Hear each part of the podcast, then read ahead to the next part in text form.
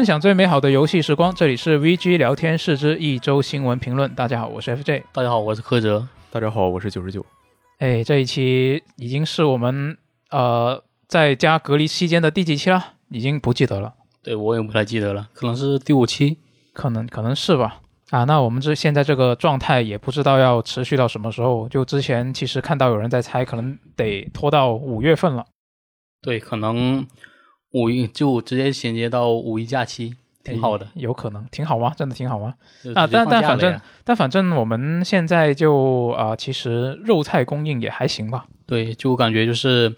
前段时间是感觉就是可能菜不够吃嘛，嗯，现在就好了很多，就有点担心冰箱里的菜吃不完了。啊，是有点，主要在这个这个主要是不是说真的是量特别大，而是我们可能有时候有一些我我我我们不太好处理。或者说不懂怎么处理的的蔬菜，或者说是蔬菜有时候量太多了，不赶紧吃的话它会坏掉。嗯，对，有一些比较容易坏嘛。那反正我们现在这个状态，大家也不用太担心啊。那我们还是直接来看我们这一周的新闻吧。这一周其实有挺多啊，我们的比较关心的一些消息。首先最大的一个，肯定就是这个《王国之心》第四部的正式官宣了。对，就晚上突然就来了个预告。对。那在本周的这个二十周年的系列二十周年的纪念活动上呢，S 一是正式公布了这一款新作。那这一款作品呢，它将会使用虚幻五引擎来制作。那目前是处于这个早期的开发阶段了，发售日期和登录平台都是还没有公布的状态。呃，制作人野村哲也在接受发米通采访的时候介绍了本作的更多细节，比如说这款作品的故事是发生在一个叫方正之城的地方。然后游戏里出现的涩谷，它呃和美妙世界里的涩谷不是同一个世界，它是这个方正之城的一部分，是一个不属于光、不属于暗，然后也不属于夹缝世界中的全新世界。啊，那个这个方正之城，它的名字我觉得也挺有意思啊，因为它是原文是一个拉丁语嘛，然后它翻译过来英语是 square 的意思，我就在想，那是不是还有艾尼克斯世界呢？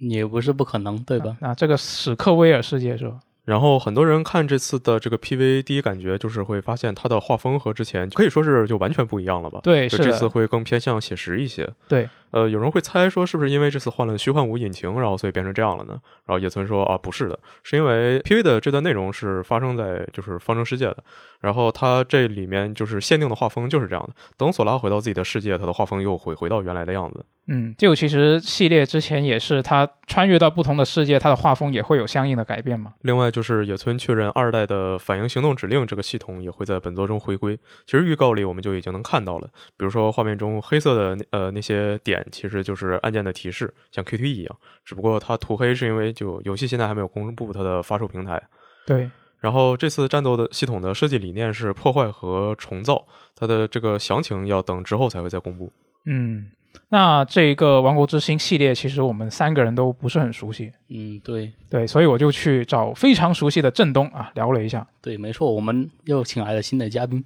虽然他没有直接参与，但是间接参与了。啊，他就他就告诉了我很多细节啊，就是他从这个呃星座的预告片里面看出的一些东西。以下要说的都是振东告诉我的东西啊。首先第一个就是他觉得预告片里的第一个重头戏啊，就是拉利阿姆他的妹妹斯崔雷西亚，她是登场了。然后呢，他在里面是说了一些话，也是有一些比较有讲究的东西吧。他的原话呢是这个生者的世界提到这么一个词，但是呢，对于索拉这些人来说呢，啊，这个世界其实应该是一个死后的世界。那这个斯崔雷夏呢，他是在第一次剑刃战争里面就被这个黑暗势力袭击而失去生命嘛，这个是手游里面的剧情啊。那所以这里确实是可以说这是一个死后的世界。就关于这一点嘛，野村也在表示过，就是。就不同立场的人的观点，就两拨人之间的对比是这一座的主题。嗯，就索拉觉得这是个和他的那个现实不同的虚构世界，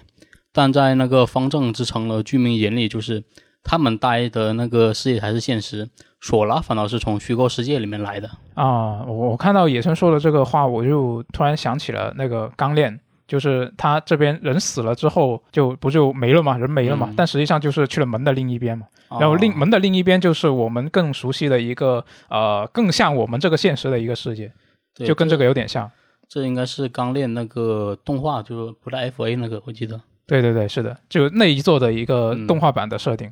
然后呢，啊、斯崔雷西亚他说的其中一句话也是有一些猜测啊，在振东那边有一些猜测啊、他他说的话是对原来的世界结局不满的话，而绝而绝望的话，来到其他的世界就好了。那振东就觉得呢，这句话是可以引申一个猜测，就是在原本的光与暗的世界呢，有着强大意志和灵魂的人，如果身心分离，会产生无存这个东西。那与与这个有点类似，就是说，如果人在死亡的时候，或者说是像索拉这样，因为违反了世界的规则而没法留在原原来的世界里，那他有要是有什么很强大的执念，就有可能来到这个其他的世界。那另外呢，就是关于预告片里面出现的两个黑衣人的猜测。那振东就说呢，啊、最早穿这套衣服的人呢是最初的大师和路修啊、那大师曾经在原来的世界中失踪了，那出现在这里呢是完全有可能的。但是因为这个预告里面呢是出现了两个黑衣人，那结合这个预告片的开头以及记忆旋律的结尾呢，这两个人还有一个可能性，就是塞亚诺特和艾拉库斯。这两个人呢，目前来看还是有很多剧情的走向跟他们是有关的，也符合来到这个世界的条件。那另外在记忆旋律中呢，凯莉心中出现的塞亚洛特，只是凭借着声音无法到达，就判断出了塞拉的去向，说明呢他对虚构的世界是有一定了解的，所以他和这个艾拉库斯一起来到这里的可能性其实是不低的。然后就是哈迪斯的出现啊，就是在这个预告的最后，虽然他没有直接露面，但是很明显一看那个颜色的特效，就已经大家都猜得到嘛，就是哈迪斯。那考虑到到达方阵之都的这个方式比较特别，那利库这边是借助这个仙女教母的帮助，通过觉醒之力，开启那个大家认定是 Stella 的女孩的传送门，来穿越到这个里测世界。那不是剑刃使用者的唐老鸭和高飞要怎么过去呢？也许会得到这个哈迪斯的帮助也说不定，或者说，其实哈迪斯他没有真真心想要帮助，但是从结果上来看，他就是帮助了高飞和唐老鸭到达了这个里测的世界。那么上次的一周新闻评论电台一开场就是罗斯特的专场，然后这次一开始就是振东的专场。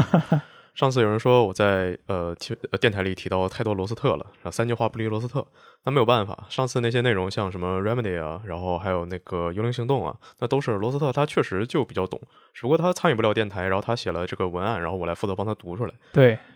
嗯，然后就说，啊、就或者说按照我这一贯的抱怨习惯，那对对对对对啊，我就是没有自我意识，我是罗斯特的仿生泪滴，好吧？那是从我的角度来说呢，我真的我很想罗斯特回来替我呀，因为他确实就是比我要强。但就比较困难，因为我们现在上海隔离嘛，他可能想来也来不了。嗯，然后就是上面提到了，就野村是想说《王国之心》的主题嘛，就索拉认为就他们就现当下的世界是虚构虚假的嘛，嗯，然后那个世界的人又认为索拉是虚假的，就不同立场人之间观点是对立的，其实让我有点想起小自己小时候的故事嘛，哦，就你还经历过这种故事呢？呃有有点类似，有点类似，嗯，就以前我在和父母一起看电视剧的时候，就是会认为，就是一到那个时间点，电视就会播放就另一个世界的片段。就我们看的电视剧，其实是在另一个世界的，而不是啊你在、你当时就已经有这种意识了吗？对啊，因为就是有一个另外存在的世界。对啊，因为它不可能就是电视刚好就是有个片段，啊，就我当时没有想过，就是啊，这可能是拍出来的，可能是演的，没有想到，那只能就把它设定为是另一个世界。但是你就已经是就觉当时觉得它是另外一个世界，因为我小时候也有一些类似的状况，但是我嗯当时是觉得说这是我所在的这个世界另外一个地方发生的实际的事情。哦，就同时发生，但是它会有个摄像机就直接拍出来是吧？直播那种。对啊，我会以为这是真实存在的事情，但你就嗯会觉得它是另一个世界吗？对，因为可能因为我爸我妈看的是那种仙侠电影，哦，原来如此。对，但是画风不一样是吧？对，就人家就御剑飞行，那我拿个扫把的也飞不起来，那就没办法。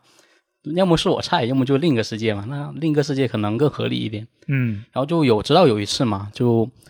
有一部电视剧的演员嗯和我之前看了另一部电视剧演员重了，啊，就长得一样，但他不是同一个人。当时我就混乱了，就问我爸：“哎，那个不是某某电视剧的某某某吗？”然后我爸就花了很长时间和我解释就，啊，电视剧这种东西啊，它是假的，你把握不住，这东西是人拍出来的，不是另一个世界。演的怎么了？人生如戏，中间的我忘了，退网。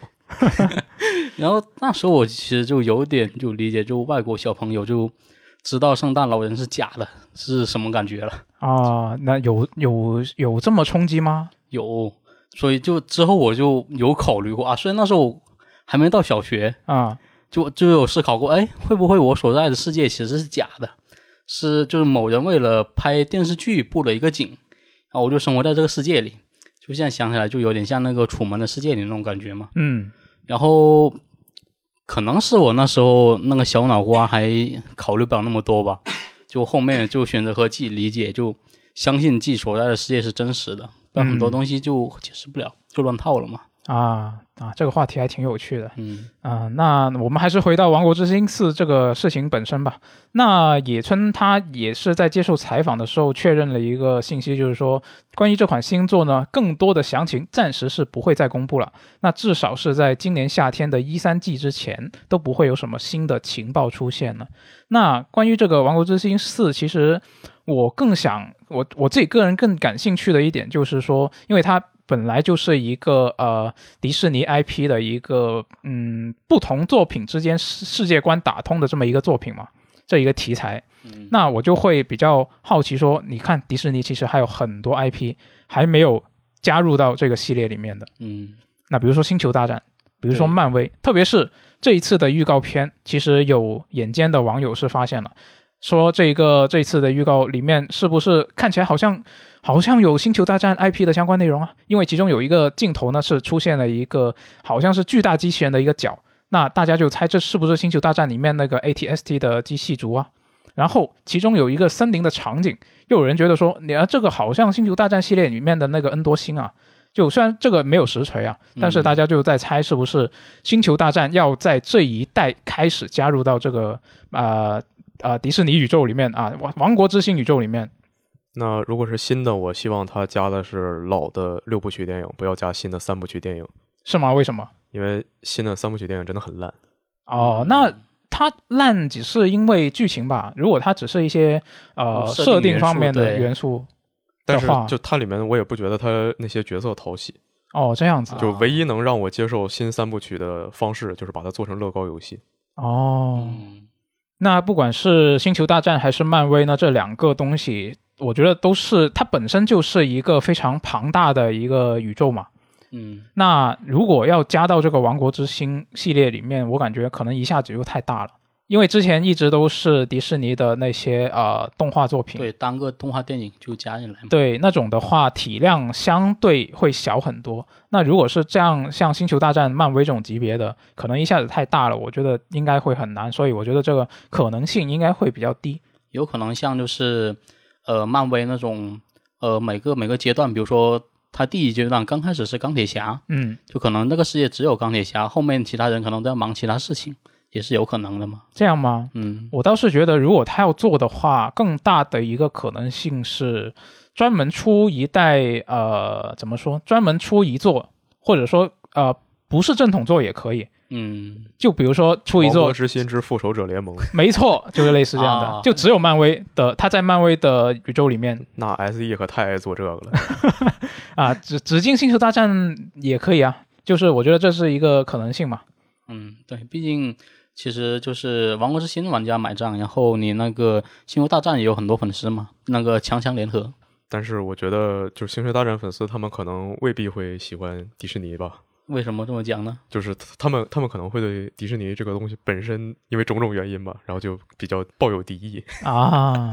啊呃，大概懂那个意思了。嗯，哎，那接下来我们来看下一条新闻好了。下一条新闻呢，就是这个《奇异世界》系列的创造者呢，罗恩·兰林，他最近是在一档播客节目里面是聊到了这个系列的最新作《奇异世界：灵魂风暴》的销售情况啊。那他就说呢，这个项目延期和加入 PS 加会免，对工作室有着毁灭性的影响。那简单来说呢，其实就是当初他们选择加入会免的时候呢，啊，是觉得说当时这个 PS 五的装机量还不大，那所以觉得索尼给的那笔钱还挺划算的啊。谁知道这个项目延期了，因为延期完之后呢，PS 五的装机量上去了，于是最后结果就是被白嫖的量呢比预计中要多很多，所以他就觉得有点亏了。啊，当然了，他也有补充啊，说这不是索尼的问题，当初他自己也判断这笔交易是划算的，而且他也承认这个项目如果要做完的话呢，啊、那笔钱其实是必要的，只是说后事后再来看的话，觉得赚少了，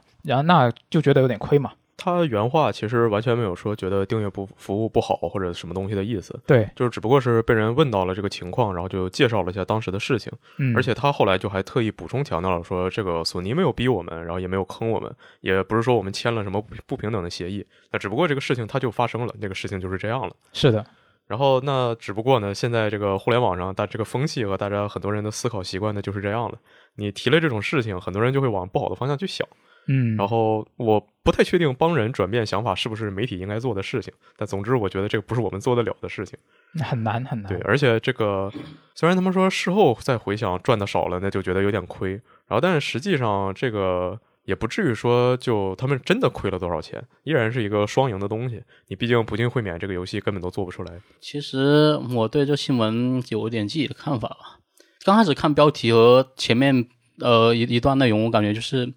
这个人怎么会这样？因为你这个工作室既想拿会呃这游戏进会免，然后索尼给那笔钱，又想拿到就销量的分成，就太贪了。但其实我还注意到，就是文章里提到是那时候工作室说是遇到了一些遗留的技术债务问题和人才问题嘛，嗯，然后加入这个会免的话，能能够拿到一笔资金，对，对他们工作室来说是很不要的。也就是说，其实他们工作室可能都要从来揭不开锅了。就他们工作室其实首要任务就是赚钱，那这样能赚一笔就是一笔嘛，就能活着才能出继续出游戏，才能做他们喜欢做的事情。对，是的，其实这个系列它之前在 PS 一时候那个《阿比逃亡记》卖的挺好的，是一个非常经典的作品。然后也就只能说现在这个平台跳跃这个玩法就不是主流了，然后嗯，很多新玩家他也不吃这套，也没有那个情怀。而且就就以前都不知道啊，还有这么个系列，然后一看那个人物那么丑，就不想玩了。就虽然说我觉得他那个人物就其实还好吧，啊，我觉得这个人物不是太讨论，喜欢也是个问题吧。嗯，那如果你不喜欢，就不属于这款游戏的玩家嘛，看到游戏的人物都长这样，再一看游戏上新闻内容，哎，看开发者说，哎呀，都是领会免的白嫖玩家太多了，然后我们到手的 money 就少了，就会觉得就开发者可能是想钱想疯了，但其实他原意不是这个样子嘛。嗯，就如果你角色长得正常一点，然后又有注意到文中有提到说，这组他们那时候呃很穷嘛，可能评论区就那个烟火味就没那么重了。嗯，可能如果你做的是一个美少女主题的黄油，然后说，哎呀，这个加入会免我们挣少了，然后很多人就会去他们官网买游戏，是吧？对，有可能。那刚好说到 PlayStation 这边会免的一个消息嘛，我们来继续看下一条关于索尼的新闻了。那啊、这一周呢是有这个前 SCE 美国的 CEO 是说了一些话，这个 SCE 呢就是这个 SIE 的前身嘛。那这位 CEO 呢，前 CEO 他就在采访中是提到啊，有一些我认为很好的技术，只是他们没有得到他们该有的支持。那他说的这个话呢，其实是指的是啊，包括这个 PSV 啊。那他还说呢，在一个大公司里面最成功的部门里面工作呢，有时候就意味着其他的业务表现不那么好的时候，就必须去做出牺牲。他认为什么时候把这个索尼移动部门的业务牺牲掉呢？那 他就他就觉得说，这个 PSV 呢是有点被母公司索尼抛弃了。那此外呢，索尼内部也认为这个 PSV 进入市场的时间太迟了。他原文的说法是觉得这个 PSV 的待遇有点像个孤儿。那恭喜 Boss V 又喜提一个新名字叫孤儿 V。我是蛮同意，就说你认为就是他就是 CEO 嘛，认为就是 PSV 缺乏一些应有的支持这一点。就如果你单看 PSP 和 PSV 的话，就你会发现，就 PSV 上面卖点是很多的，嗯比如说它的那个前后的触摸屏，还有它艳丽的那个 O OLED 的屏幕，还有就是相对不错的性能啊，还有那个双摇杆那种。然后不过就是那双摇杆是主机上就有的东西嘛，可能对玩家来说没有什么太新奇的。然后那个背触板是，就我也用 PSV 玩了很多游戏嘛，很少能够用到，就是它适配也是严重不足的。然后它的很多游戏就在在出 PS 三和 PS 四版本的时候，会顺带出个 PSV 版嘛，是，要一定程度上解决了游戏不足的问题。不过有个问题就是，它是移植过来的游戏嘛，就要么分辨率游戏分辨率比较低，要么帧数比较低，嗯要么两头都占，我全都要，分辨率和帧数都低，嗯所以就有时候看着就别人在 PS 上玩那种稳定的那种流畅的游戏，然后再看看自己手里那 PSV 那个游戏画面嘛，就确实感觉是不是这台机机器是不是被亲妈抛弃了？嗯，孤儿逼实锤了对，不是有人说 PSV 最好的用途就是用来做手柄吗？啊！对，它有个串流功能嘛。对，那关于这个新闻呢，其实信手小乌贼他也是有一些看法，但是这一这一次他也是没没有办法去参加我们这期的电台，所以他的观点就由我来说一下。他就说呢，啊、每次提到这个 PSV 呢，总是会忍不住的惋惜啊。他说这个 PSV 的机身造型是他个人最喜欢的一种设计。啊、然后，但是在这个游戏阵容和市场销量方面呢，它的成绩也确实不好看。呃，就提到这个 PSV 机身造型这一点，就是我一直觉得，就 PSV 一千那个质感是我接触的掌机里面最棒的。啊，你特别在意这个硬件的质感是吧？，对，就因为它正面是一大面积的玻璃面板，嗯，不点亮那个屏幕的时候，就视觉冲击力很强。然后，但是到了两千的时候就开始拉了，就是它手它的手感比一千更好，但是就整个质感太像塑料，就那种大塑料玩具，啊，就差一点。嗯，那小乌贼还觉得呢，就是这个 PSV 它的失败是由多方面造成的，比如说跟这个 3DS 竞争失利啊，然后还有这个怪猎倒戈之后难以补救啊，还有智能设备不断蚕食这个市场啊。那最后索尼自己也放弃了 PSV，那所以小乌贼呢就觉得这里不妨把 PSV 和它的前辈 PSP 对比一下。PSP 当年是风光无两的，那它的硬件规格在当时是属于怪兽级别的，满足游戏需求的同时呢，还能支持听音乐啊、看电影啊、啊远程通信等多媒体的功能。那在当年呢，就是一台理想的娱乐终端。但是到这 PSV 面世的时候呢，时代已经发生了一个很大的变化，越来越多人用上了智能手机嘛。那多媒体的需求也可以通过智能设备来满足。PSV 在多媒体的方面是干不过智能设备的，然后游戏阵容又是参差不齐，还出现了像《使命召唤：黑色行动：解密》这样败坏名声的作品，就只能说它真的是命途多舛了。那当然，在二零一九年三月停产之后呢，喜欢 PSV 的人还是会继续喜欢，这跟市场成绩其实没有关系。那况且呢，这个小 V 好上面好的游戏还是不少的，有空的时候呢再翻出来玩玩也是一个不错的选择我记得我小学的时候看街上那些最帅最潮的人，他们手里肯定都是人手一个 PSP，啊。确实，就非常想要。就虽然他们拿着那个 PSP 也未必是在玩游戏，基本其实都是在什么看电影、看呃电子书、听音乐什么的。嗯，然后我说啊，我要这个，给我买这个。然后家里给我买了个 NDS，我就告别了 PSP。就一你就毕竟有了一个东西，你也不好意思再要了嘛。啊是，然后后来就出了 PSV 嘛，就特别想要，因为觉得那个 PSV 特别漂亮。呃，但是当时就是说只能在 PS 4和 PSV 中间选一个，那那不用想了呀，那肯定是选 PS 4嘛。啊，等到大学的时候，哎，上大学了，那我我要拥有一个自己的 PSV，结果当时 PSV 已经寄了，所以我一直也没能拥有属于自己的索尼掌机。啊，你已经很好了，你家里还肯让让你买，我都是自己偷偷买的 PSP。对我也是自己偷偷买的。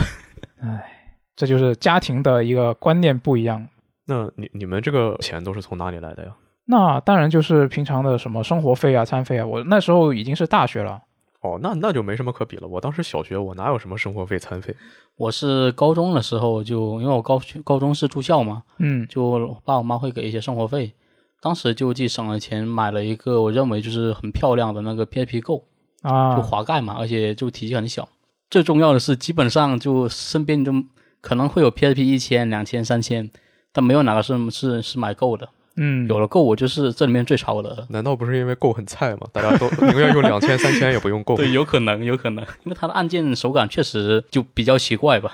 哎，那反正 PSV 这个东西已经是历史了嘛，我们还是来关注一下现在索尼的一些当下的消息啊。最近呢，有一个传闻啊，就是因为 SIE 它是在官网上面更新了第一方工作室的官网的这个宣传的头图嘛。那个头图呢，其实你如果在幺零八零 P 下去打开它那个网页，你是看不到边缘的，看不到那个图的整体。你只能在一个四 K 分辨率，或者说是你把那个图扒下来，你才能看得到对。那种宽屏模式嘛。对对对，你要宽屏才能看得到。那如果你看到它的全全图之后呢，你就会发现它在图的边缘多了一个死亡搁浅的部分，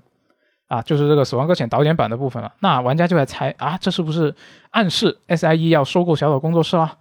然后呢，另一方面，这这个月早些时候呢，其实小岛工作室是搬离了它原本在东京品川的那个旧的办公室嘛。那大家就在想，这两个东西会不会不是一个巧合啊？对，因为之前那个宣传图就是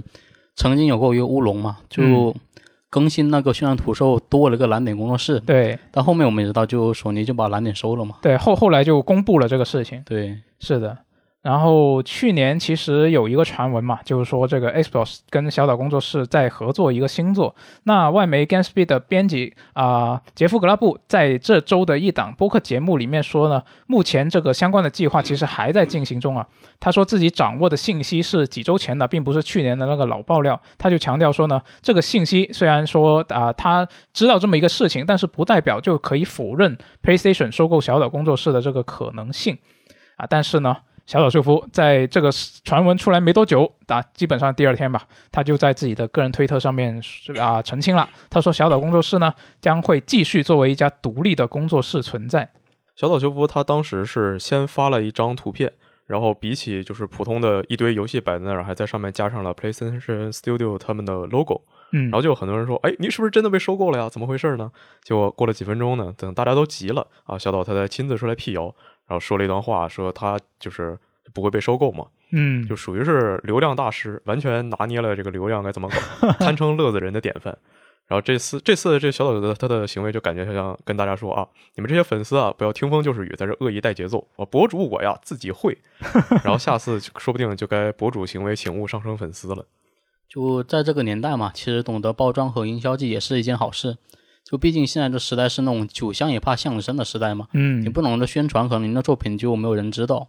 不过就是岛哥哥可能最近是出来单干以后，就营销有点频繁嘛。嗯就刚开始就大家啊一看到小岛秀夫，哎，评论区都是小岛牛逼，啊小岛秀夫牛逼。但是就最近一两年，就是就关于他的新闻可能太多了，嗯，就可能会有评论区说，哎，没有新闻发可以不用发，不用发这种东西的。嗯 大概就可能还是一个度的问题吧。确实看大家可能觉得就是看得太频繁了，也没什么新鲜感嘛。嗯呃，其实我觉得小岛秀夫他这些营销倒是没什么问题，我还挺爱看的。就说不，而且就还有很多人会猜他今天发这个啊，和谁谁谁一起合照，是不是你的新游戏里就会有这个人呢？呃，但是我觉得比较麻烦的是，我每天就是啊打开推特，然后我想要看啊今天有什么业界大事呢？然后我连着刷了好几十页，都是小岛秀夫转发谁谁吃了什么东西，或者是今天看了什么电影啊对，啊还有什么看了什么书，听了什么音乐，对，哎，买了什么什么东西，玩家的截图啊什么的。嗯啊，就别看岛哥哥每天都摸鱼啊，各种转发，就推特上班。但我其实还是挺期待，就是岛哥哥下一步换游戏的。嗯，毕竟有《死亡搁浅》在前面嘛。对，因为你看《死亡搁浅》，如果你单论玩法的话，是个送快递游戏，嗯然后它游戏里面其实一句话就很简单嘛，是人与人之间的连接。嗯，但如，果你自己去体验后，就发现就是就这么两个点的话，其实不能完全概括。就是这款游戏它其实是你要自己去玩后才会，就那种要用心去感受，哦，去感受，不要思考，就那种感觉。嗯然后以前它那个 NGS 也是关于战争和人性的思考嘛，对，然后死亡搁浅是关于人与人之间的连接。然后用我最近在网上学到一句话，就是：难道您完全没有创作方面的瓶颈吗？啊这么厉害是吧？对，嗯小岛秀夫的作品呢，总是令人期待的，完全想不出来他接下来会做出一个什么样的东西。他现在的说法是，就是前段时间啊，他说他正在做一个人人都会说想要玩的三 A 游戏。这么厉害，就你看这个描述，你也不知道到底是个什么东西。确实，去年四月的时候，开始有传闻说小岛和微软合作，然后帮微软重返日本的市场。六月的时候说确认合作了，然后七月的时候又传闻说要做一个章节式的恐怖游戏，可能和云游戏有关。呃，但其实不管怎么样呢，我就我我其实我根本不在乎这个小岛工作室到底被没被收购，我也不在乎它下一个游戏是什么类型，然后我只想知道这下个游戏什么时候出，我什么时候能玩到。啊，这个就只能慢慢等了，对，没办法。只要他别给我真给我整个云游戏，那我确实玩不着。啊，确实，接下来我们来看下一条新闻好了。呃，索尼和任天堂呢，它将会改变订阅服务自动续费的政策，主要是在之前，它其实，在英国方面，它他们是接受调查嘛，被这个竞争和市场管理局调查。那调查之后呢，呃，这个索尼和任天堂就同意了采取额外的措施来确保用户对订阅服务的一个自动续订的一个知情权了。索尼呢，现在是会通知长期没有使用服务的 PlayStation Plus 用户，告诉他们怎么样去取消这个订阅。那如果用户没有进行取消的话，也没有使用的话呢，索尼方面呢将会暂停收费，等到这个玩家是恢复使用的时候再开始收费。那任天堂也是改变了政策啊，现在买这个 NSO 会员的新订阅用户呢，不会默认启用这个自动续费，玩家可以在购买之后再自己去设置是要不要开启这个自动续费啊。那微软方面其实它在更早的时候就已经承诺过会啊、把这个呃 XGP 的订阅的方式去优化一下，就避免出现这种问题嘛。就是订阅的用户呢，就清楚的可以看得到怎么样去取消这个东西。官方也会为这个订阅用户提供这个退款的途径啊。那看到这个新闻呢，我就想起我以前有一有一次经历啊，就很很多年前了。当时我记得是为了下载一个，我忘记是工作上的什么东西还是什么的，开了我百度网盘的会员。啊，我确实有，对，然后然后当时我记得是因为什么新用户，然后开一个月它会有一个优惠嘛，啊，对，然后我就开了，然后开了之后呢，我就忘记去关掉它那个续费，然后后来就一直是一直是，直到大半年后我才发现竟然续了那么久，哦，非常的亏。那你没有收到什么扣款提示之类的吗？呃，没印象了，但是当时确实就是一直没发现。嗯，像现在还比较好，因为它那网盘有那种单次下载券，呃，是的，在当当时当时就反正就遇到这个事情嘛，就自从那次之后，我就一直都很谨慎了。我凡是这种订阅服务，包括现在的 XGP 啊啊啊 PS 加会员啊，我都是直接开了之后，我就马上去把它关掉。就它通常不是在你的，比如说你是用支付宝啊、来支付的，然后你在支付宝的那个设置里面，你就能看得到你那些持续定期扣款的东西，然后你就可以在那边一次过把它们都取消了。嗯，我现在就是每一次订阅我都会做这个一步，所以就从来啊之之后就再也没有遇到过这样的事情。你们有没有一些类似的经历？呃，我一般就是就因为一次你办很长时间的续费，然后他会给你有折扣嘛，对对对，都经常会办包月或者包年，然后再把它取消掉。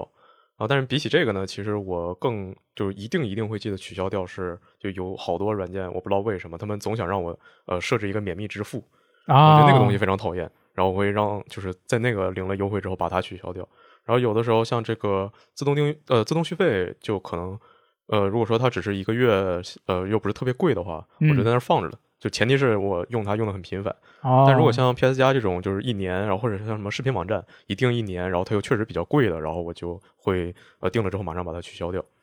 呃，之前有段时间呢，因为要在宿舍和公司来回背着 PS 五，然后所以我就办了一个共享单车的月卡。然后只不过呢，就是从我们这边坐公交车，然后到公司那边下车，在公交车站到公司的路上那个方向总是找不到自行车，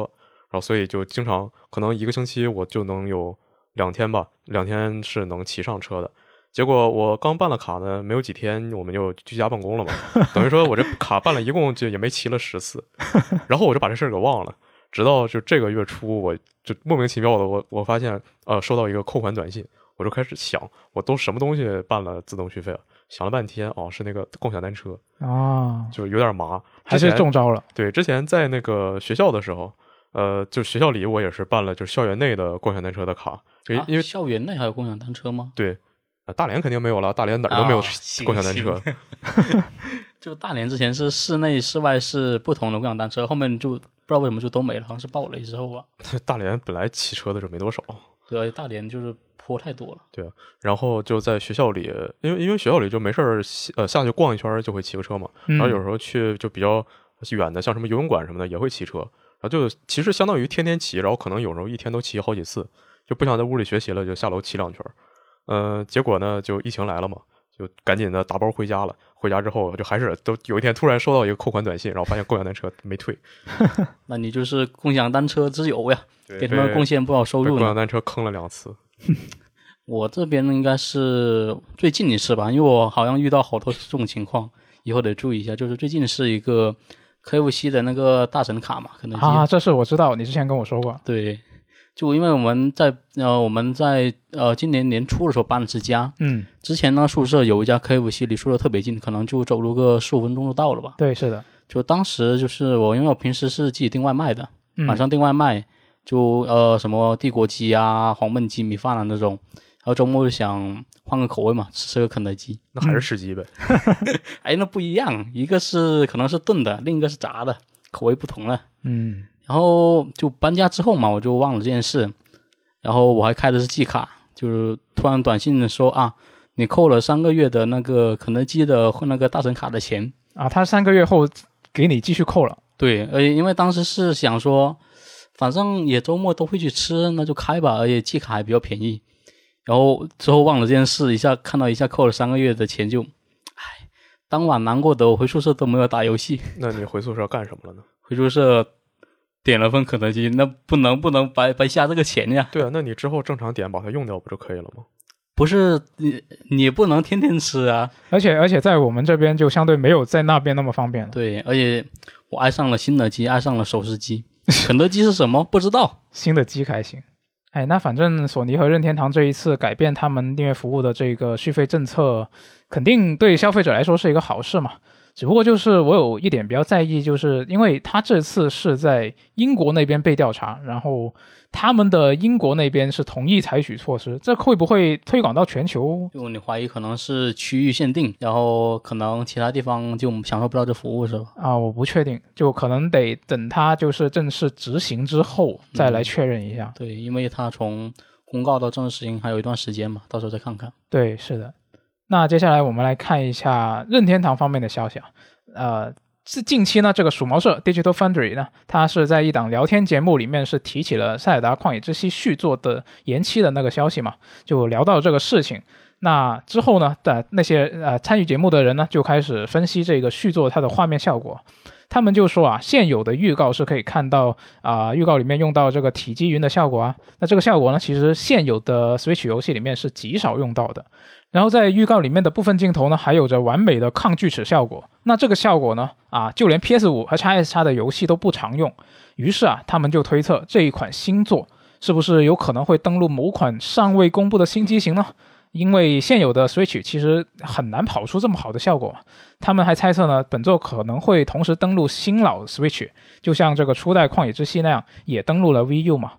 那我看到这个新闻，我当然是希望它是真的。那如果是真的话呢，这就意味着 Switch Pro 我们不会等太久了，因为这个旷野之息也不会拖太久嘛。特别是它这种从技术角度来分析的推测，我感觉就比那些啊援引匿名业内人士什么供应链啊的那些爆料，我就更加让我愿意相信了。嗯，对，就关于传闻这种事情，我们之前也聊过很多次嘛。嗯，就如果你是那种啊，突然推特接了个发了个短文说。啊，某某某可能接下来会有新消息，这种就可信度可能比较低嘛。嗯，但如果像这种就是认真分析，就说的有头有尾了，就相对可信度高一点。是，而我们可能报传闻也是报这一些，爆料鄙视链是吧？那如果百度贴吧有一个人发了一个东西，然后分析的有模有样的，还贴上了技术演示，你会相信吗？这可能得等转到外网，然后外网再转回来，出口转内销。那那其实从理性上来说呢，我觉得还是啊供应链那种那种消息会比较有可信度。对，比如说是那种就是那个工厂里面那种机模。对，是的，就那种那种相对来说是比较实在的。只不过是从感性角度上，我是觉得像这种分析技术角度的分析，会我是更愿意相信。对，我也觉得可信度高一点。对，然后就关于这条新闻吧，我也有考虑过是不是老人之家优化技术又上了一个层面嘛。嗯，毕竟老任他们自家优化是很牛逼的嘛，这我让玩家都懂。然后，不过就结合之前延期的消息嘛，我确实就有怀疑，就是是不是专门为新机器护航的。而且就你看嘛，野炊新作，再加上新机器，哎，我摊牌了，是个网炸。然后到时候反正你也买不到。哎呀，不一定，就是 Switch，呃，它毕竟本身那个。它的芯片那个呃不是用的那种比较高，就是那五纳米啊、七纳米这种嘛，可能相对比较容易买到一些。那它可能清关的时候进不来，然后到时候我们在办公室再拍一期 vlog，呃 vlog，然后到时候就嗯也不知道这次是要谁说，哎这游戏能对牛弹吉他，可比塞尔达好玩多了。哎 呀，这不是那个王队长的名场面在演吗？确实，不过就是毕竟还只是推测阶段嘛，就大家可以。互相交流一下，就自己对新机器的一些期待，就过过瘾就行。就希望越大，就失望越大嘛，还是要好好管理一下自己的预期。对，那任天堂在本周还有另外一个消息啊，他们在本周是公开了这个《火焰纹章无双：风花雪月》的最新预告，那展示了本作的新主角谢斯。那这个新主角呢，玩家是可以自己起名的，也可以选男女啊。啊，玩家将会遇见熟悉的伙伴们，然后呢，共同为这个大陆的未来而战。选择不同的学籍将会产生不同的结果。他这个为大陆的未来而战倒是没什么问题，但是为大陆的未来而战，官方下一句话是面对最强敌人灰色恶魔，然后这就让很多玩家觉得很神秘了。嗯，就首先是就很多人觉得这个主角的造型非常的土，贝老师必秒杀马特紫毛。然后再就是因为风花雪月它本片其实是就非常干的嘛，如果你要就是各种刷东西的话，然后玩家会投入非常多的感情。然后现在就莫名其妙的啊，我成反派了，然后我连个名字都没有，我就叫啊最强敌人灰色恶魔。啊，我的学生啊，他们也不认识我，跟一个不知道哪儿来的混蛋路人站在一起，然后说一些什么啊，你就是我缺少的最后一块齿轮之类的土味情话，就感觉好像下一秒这个毕业就要用这个他的螺丝刀去拧我学生的螺丝钉了。咦，这 NTR 可太坏了。但是话说回来呢，这次《火纹无双》这个它的英文标题叫“希望”，嗯，然后那这个剧情和设定应该也不至于让玩家太绝望吧？然后就可能像那个《塞尔达无双》那样搞一个 if 线的故事。啊，毕竟这个风花雪月它本片的剧情是比较虐心的，然后呃，再就是看这个 PV，这次 PV 的结尾，贝老师的性格呃性别也是可以选的，然后那可能就两边都是可操作主角，然后搞这个双线叙事，那就千万别弄什么，就是因为有只要有贝老师在就不能有好结局，然后就大家都好不了。就虽然说光荣他他确实喜欢做这个，他就喜欢什么弄那种日式特别中二的，一个人背负所有黑暗，然后被干死，就是搞这样的剧情。然后但贝老师都做不到的事情，那混蛋路人紫猫他更不配。如果是真这样的话，那我觉得光荣得被杀了。要舒活，哎，又虚舒活又虚空参与了。对，然后舒活就觉得就是新主角还不如让那个门卫当。门卫吗？对，就是那个风雪里面有个门卫嘛，就是嗯每天人气人气很高的对门门卫，卫不一直都是系列吉祥物吗？对，然后就是守守卫大门的门卫军，形象模糊，哎，这是露脸了，人气，而且他人气很高嘛，就和主角团一起并肩作战也不是很奇怪。然后他可以从一个小小门卫慢慢成长，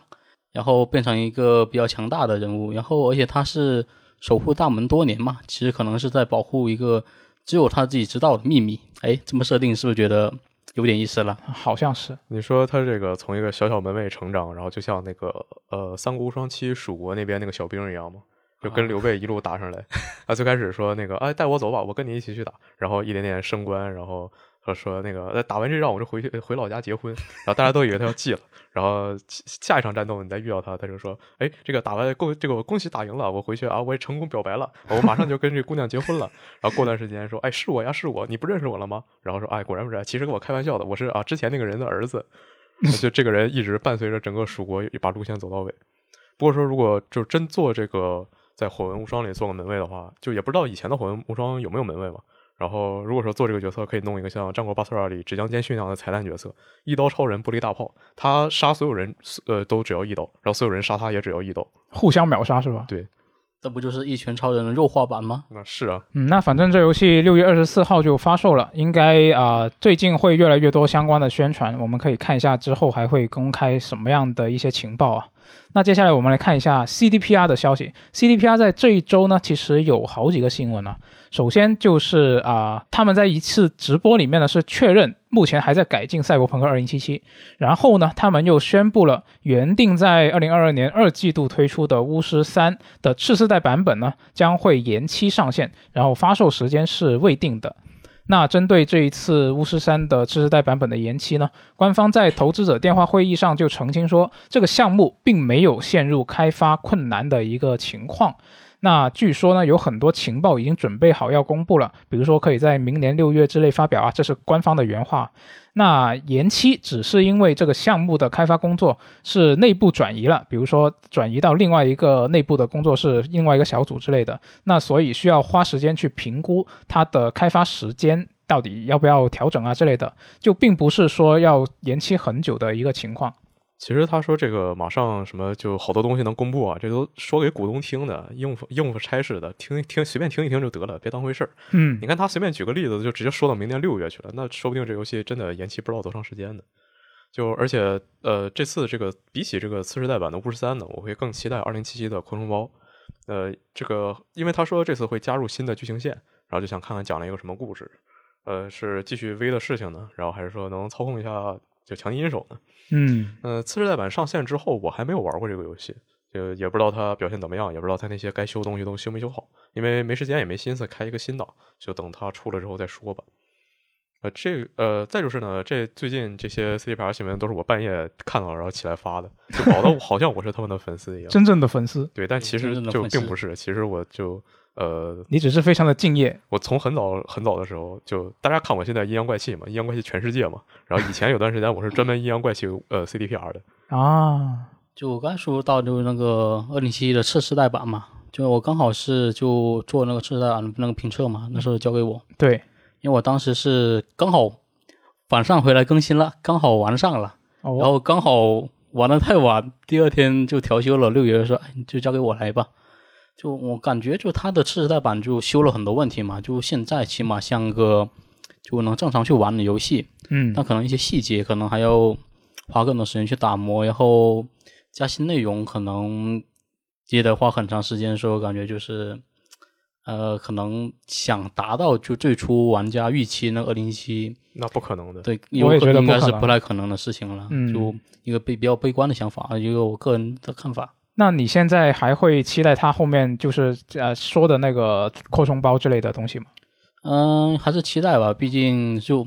二零七是属于就是我知道它烂，我也会骂，但是该玩还是会玩，就这么一种游戏嘛，就比较复杂。哎，不说了，不说了，还是等他们有真正的实际成果拿出来再说吧。那接下来我们来看一下一个国产游戏的新闻了。终于，时隔了二百六十三天，我们终于有新的版号发放了。这一周，那这一次呢，总共有四十五款国产游戏是过审了。那其中有一款主机端的游戏，Switch 平台的《筑石匠》，然后有五款客户端游戏和三十九款移动游戏啊。那移动游戏里面呢，还包括了这个《派对之星》和手游版的《沙石镇时光》啊。《沙石镇时光》这个游戏其实已经有国内还是有不少玩家很期待的，但是之前就他们是一直希望是等这个版号，然后再一起一起卖嘛。啊，现在终于是等到了这个，起码是等到了手游版了。对，对，然后这个沙石呃呃这个筑石匠呢，这款游戏其实还不错，但是它就不是一个新游戏了，也是一个比较老的游戏了，嗯，已经是我印象中是一八年，如果我没记错的话，也差不多那时间点的游戏。对，一八年不是一八年就是一九年吧，反正那段时候的。然后呢，是个控制时间的解谜游戏，然后涉及一点就类似蝴蝶效应这样的东西嘛。啊，虽然它的流程挺短的，只有三个大关卡啊，不过第二关的解谜，我觉得我自己觉得还挺精彩的。就是如果你是一个喜欢这种题材，然后啊又对这种比较独立体量的作品比较感兴趣的话，也可以试一试。就现在版号重新开放，就我之前比较关注的就是一个游戏，国产游戏叫史碑做的那个《宅男的人间冒险》，哦好像叫这名字。嗯。因为听传闻说是他现在是这游戏在 Steam 上已经买不到了，嗯，呃下架，因为是想等那国内版号重新发放嘛。对，然后他现在版号重开，呃，也许他已经就走上就送审的路程嘛。嗯，我比较想重新买一部买一份来玩，因为之前是忘了是怎么样，好像是就是注意这游戏，但是那段时间忘了买，我一直以为我已经买了，已经在库里了，有空我掏出来玩，结果它下架了，我上十天上一看，哎呀，完了，偷家了，我没有买。就没有玩，你也以为自己玩了，开心。对，就是你你最你最初知道这个游戏是不是啊、呃看别人玩之类的直播或呃，者、因为史碑它的游戏我之前有关注过，啊它之前有一款游戏我是买了叫 KO 的，也是什么冒险之类的，嗯我觉得风格还比较，呃，比较对我胃口吧，就电波比较对我胃口。嗯然后就是它这个游戏出了，我也关注了，就也也许啊，我突然想来，也许是那时候刚好手头没钱了，然后就加了愿望单，想有钱就买一波，后面就给忘了。啊，当时可能刚好续定了这个 KFC 的这个卡季卡，对，有可就没钱了。啊，嗯那反正这个国产游戏现在是重新发放版号的话，虽然数量还是比较少啊，这一次只有四十五款，那只能就希望它之后少一点也行，你逐渐逐渐放吧，只能说。对，总是有希望嘛，有希望就好。希望越来越多国内做游戏的朋友都可以让自己的作品能够拿到版号啊。嗯，然后我们来看本周的读编往来环节。呃，嗯这个星期呢，我们是放出了一期这个三角聊聊三角战略的电台，对，然后是箱子老师啊、小乌贼和这个苏火，然后一起来录的。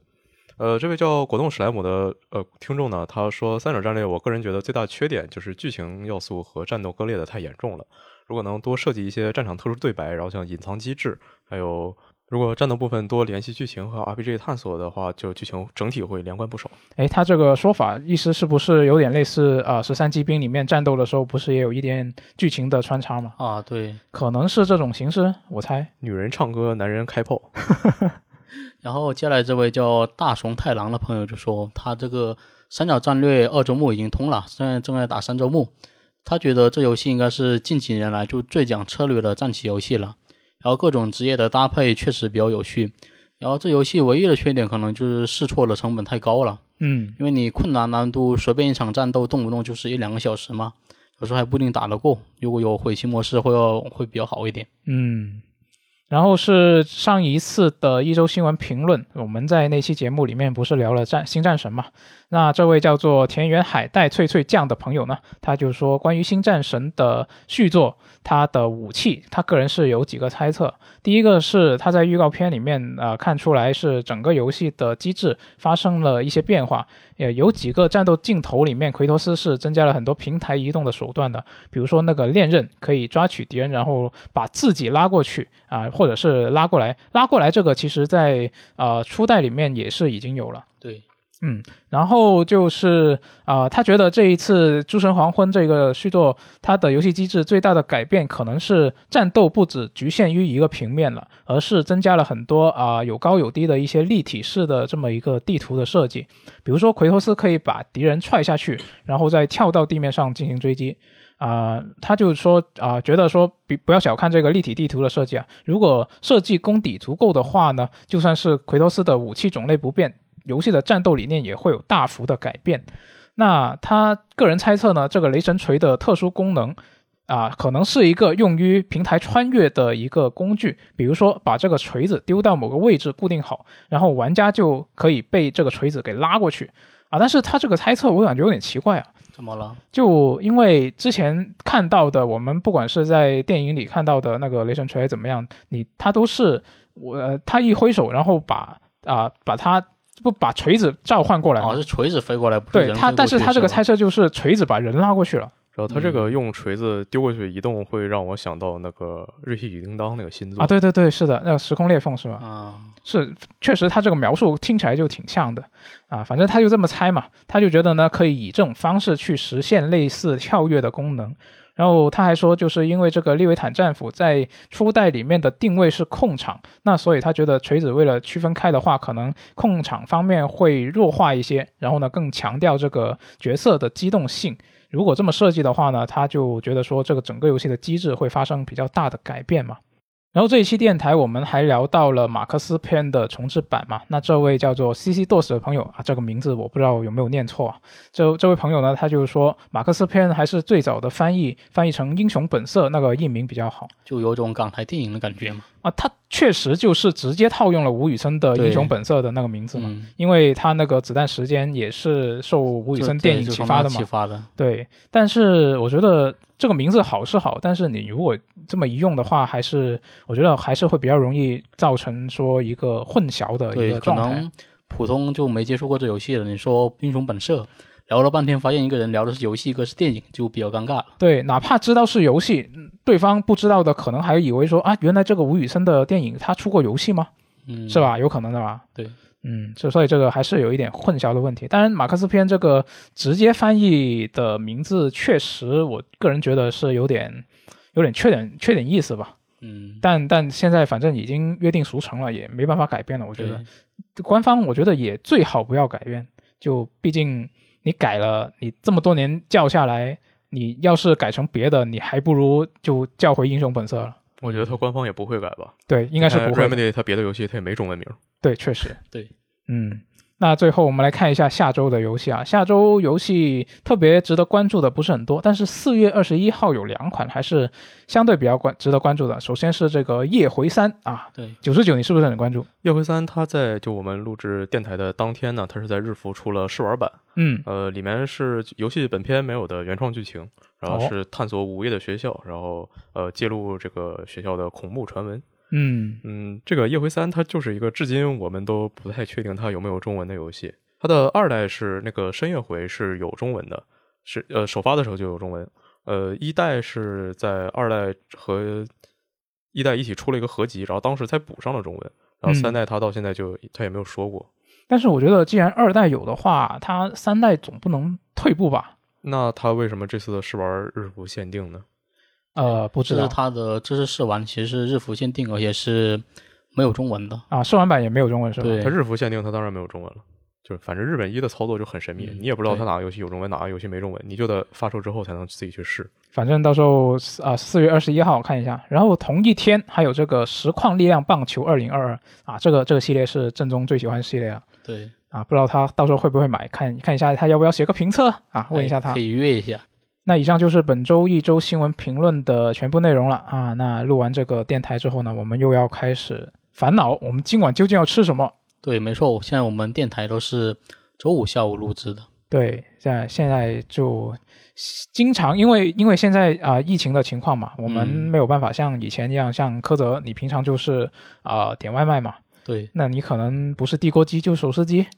没错，手撕鸡永远的神。啊、那可能就是呃相对来说需要想的东西会少一点。对，因为我就固定吃那个，认定好吃就点了。对我以前，我平时其实也是的，就没如果是正常状态的话，我基本上我的食材是比较固定的，就是那几种，嗯然后啊、排列组合就不用想太多。但现在就不一样了，现在就是我们能买到什么东西，以及啊、这个小区给我们发什么东西，这个都是不知道的，或者说是有很多啊、我们平常不习惯去处理的。对，比如白萝卜、胡萝卜，还有土豆、洋葱之类的。对，就有很多其实像像你啊、柯泽，你就平时基本不做饭嘛。对你，你可能就是全部都不知道怎么操作。是那我就是我只只知道我自己平常常做的那些怎么操作，但是嗯不常做的，像最近给我们发了蒜苔，那我就被迫学会了炒蒜苔，但倒也还好，就就现在去需要就根据现有有什么东西，然后我我们再去想